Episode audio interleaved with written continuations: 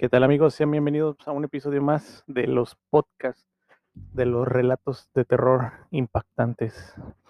Este, el día de hoy tenemos unas historias de, de, fondo eh, que tenemos eh, de ahora de la zona metropolitana de Monterrey. Son varios casos, eh, específicamente este, son siete.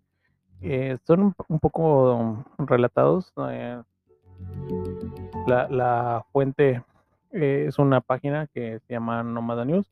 Eh, nos han estado ahorita compartiendo historias, las estamos compilando un poco para darle, tratar de darle un poco de orden a, lo que estamos fabricando. Eh, las historias hablan pues un poco de lo de las historias que, nos están enviando, ya sea a través de la página de, de TikTok, a través de, de Twitter, y estamos tratando de compartírselas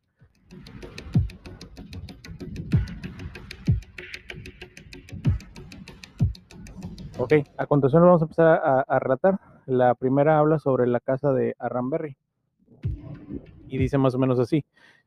Es tal vez el caso más conocido de historias de fantasmas en Nuevo León.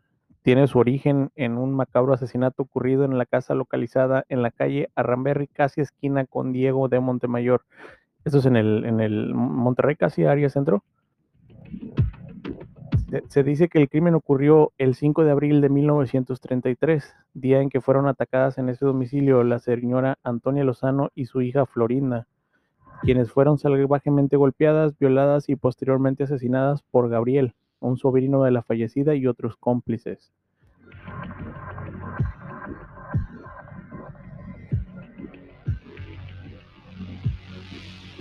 A partir de ahí se comenzó a detectar actividad paranormal en la casa, gritos inexplicables, sombras, presencias extrañas comenzaron a ser percibidas por vecinos y gente que pasaba por el lugar, el cual aún permanece de pie, pero totalmente bloqueado para evitar el ingreso de los curiosos.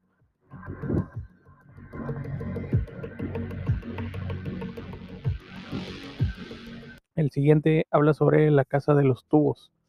La llamada Casa de los Tubos se encuentra en la colonia Country, en los límites de Guadalupe con Monterrey. Su particular estructura es la que le da el nombre a esta construcción que muchos consideran maldita. Cuenta la leyenda que en esta casa quedó en obra negra debido a una terrible tragedia ocurrida ahí. Una niña que usaba silla de ruedas murió al caer por una de las rampas que se construyeron en el interior.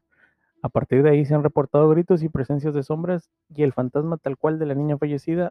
Hoy en día la casa fue vendida de nueva cuenta y está siendo remodelada.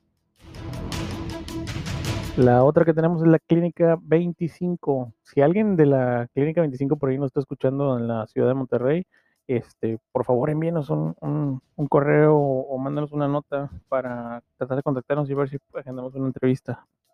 Eh, dice, el hospital del IMSS de número 25 guarda varias historias de terror. La más conocida es la de una enfermera que se aparece en varias partes del nosocomio. Hay quien dice haberla visto junto dentro del ascensor, subiendo a veces al abandonado piso número 10 aunque también se han relatado varias experiencias paranormales de trabajadores, pacientes y familiares quienes aseguran haber visto sombras, personas que desaparecen o se escuchan voces y otros ruidos extraños. Eso es como la típica historia, ¿no? De que aquí en el hospital murió o han muerto muchas personas o han pasado de han desaparecido. Este, si alguien de la, de la, de la 25 de ahí de, de la ciudad de Monterrey nos está escuchando, eh, por favor contáctenos para generar sus historias. Aquí tenemos ahora, dice, el niño del violín del Panteón del Carmen. Dice, el Panteón del Carmen de Monterrey es uno de los más antiguos y bonitos del norte de México, resaltando varios mausoleos y esculturas que ahí se encuentran, destacando la del niño del violín. Se trata de una escultura en la que se plasma la figura de un niño, Gregorio Alanís, quien murió el 13 de agosto de 1908, a la edad de 13 años. Se desconoce la causa de la muerte. Dice, el joven Gregorio es un virtuoso del violín por lo que al morir decidieron sus padres que fuese inmortalizado por un escultor con ese instrumento. Cuentan varias personas que por la noche se escucha un violín cerca de la tumba como si el pequeño amenizara las madrugadas de los vecinos de tumba. Si alguien vive cerca del, panteón igualmente del Carmen, ya saben contactarnos. La parecida de la curva de la pastora. Esta historia en la particular ya la he escuchado yo de varias personas. Eh, de la, una persona que, se, que se aparece ahí en la, en la noche. Eh, siempre dicen que las cosas malas suceden en la noche, pero la realidad es la que también pues, no tienen una hora exacta ¿no? para, para hacer su acto de presencia. Y se cuenta la leyenda que un grupo de adolescentes acudió a las faldas del cerro de la silla de excursión. Dos chicas se separaron del grupo y terminaron siendo violadas y asesinadas en extrañas circunstancias. A partir de ese día, varios automovilistas aseguran ver en esta curva cercana al Parque La Pastora a las dos muchachas penando de madrugada. El Parque Fundidora. Parque Fundidora es tal vez un lugar más cargado de energías extrañas. Los investigadores de lo paranormal lo achacan a la gran cantidad de personas que murieron durante los casi 100 años que duró activa la fundidora de Fiero de Acero, de Monterrey. Entre las historias que más han escuchado al respecto está el avistamiento de personas vestidas con ropa que solían usar los trabajadores de la antigua fundidora casco, zapato industrial, pantalón y yompa de mezclilla, caminando de madrugada. De igual forma, trabajadores del lugar mencionan haber visto fantasmas de niños en el área de la escuela de Adolfo así como sombras y gritos en la nave Lewis y en el área de museos. Eso, eso de la historia de, de, Parque Fundidora siempre se, se ha escuchado. Este, en lo personal he escuchado de, de personas que, que, practican el ciclismo o, o, que van caminando muy, muy de madrugada o de muy temprano. Eh, han reportado que, que han escuchado y han visto este, cosas ahí, ¿verdad?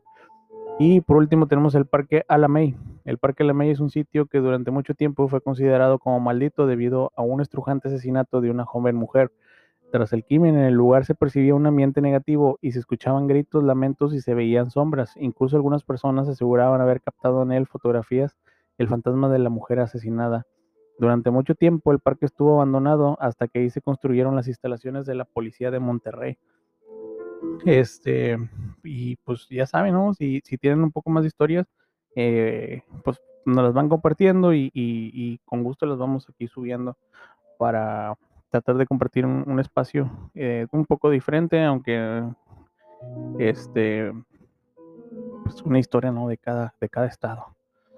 Este, espero que les haya gustado y espero que sigan mandando más sus aportes para poder compartir con ustedes. Eh, por la parte de hoy es el episodio nuevo y nos vemos el día de mañana.